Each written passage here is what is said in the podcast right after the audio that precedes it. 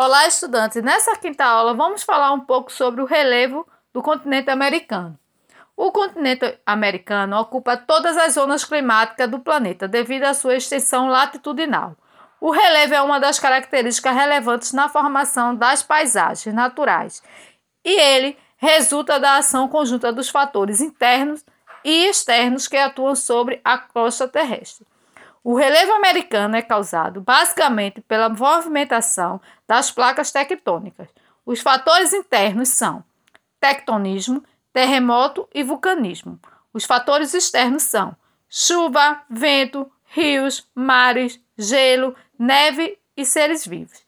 As placas tectônicas são imensas porções da crosta terrestre que estão lado a lado em constante movimento por causa da pressão que o magma, material pastoso e incandescente presente no manto, exerce sobre elas.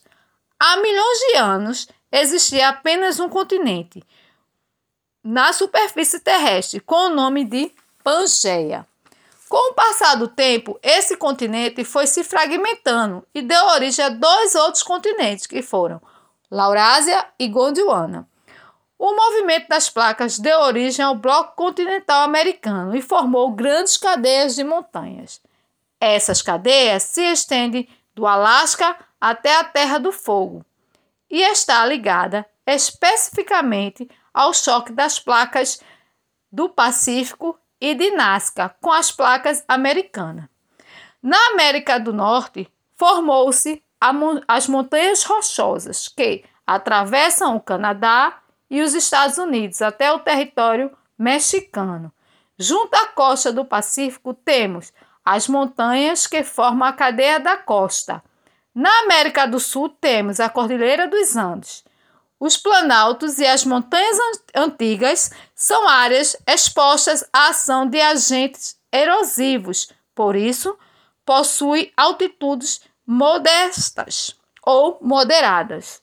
O relevo é determinante para a aridez dos planaltos do oeste dos Estados Unidos e do México. Na porção setentrional da América do Norte, ao Planalto Canadense e sua área mais elevada está na Península do Labrador. Na porção leste da América do Norte, destaca-se os Montes Apalaches. Na porção centro-oeste da América do Sul, predomina as depressões que abriga cidades industrializadas. No Brasil, o predomínio é de Planalto, com exceção no Nordeste, que temos a depressão do São Francisco. Na parte central do Brasil, temos o Planalto brasileiro. E no extremo sul da América, temos o Planalto da Patagônia. É isso, estudante. Até a próxima.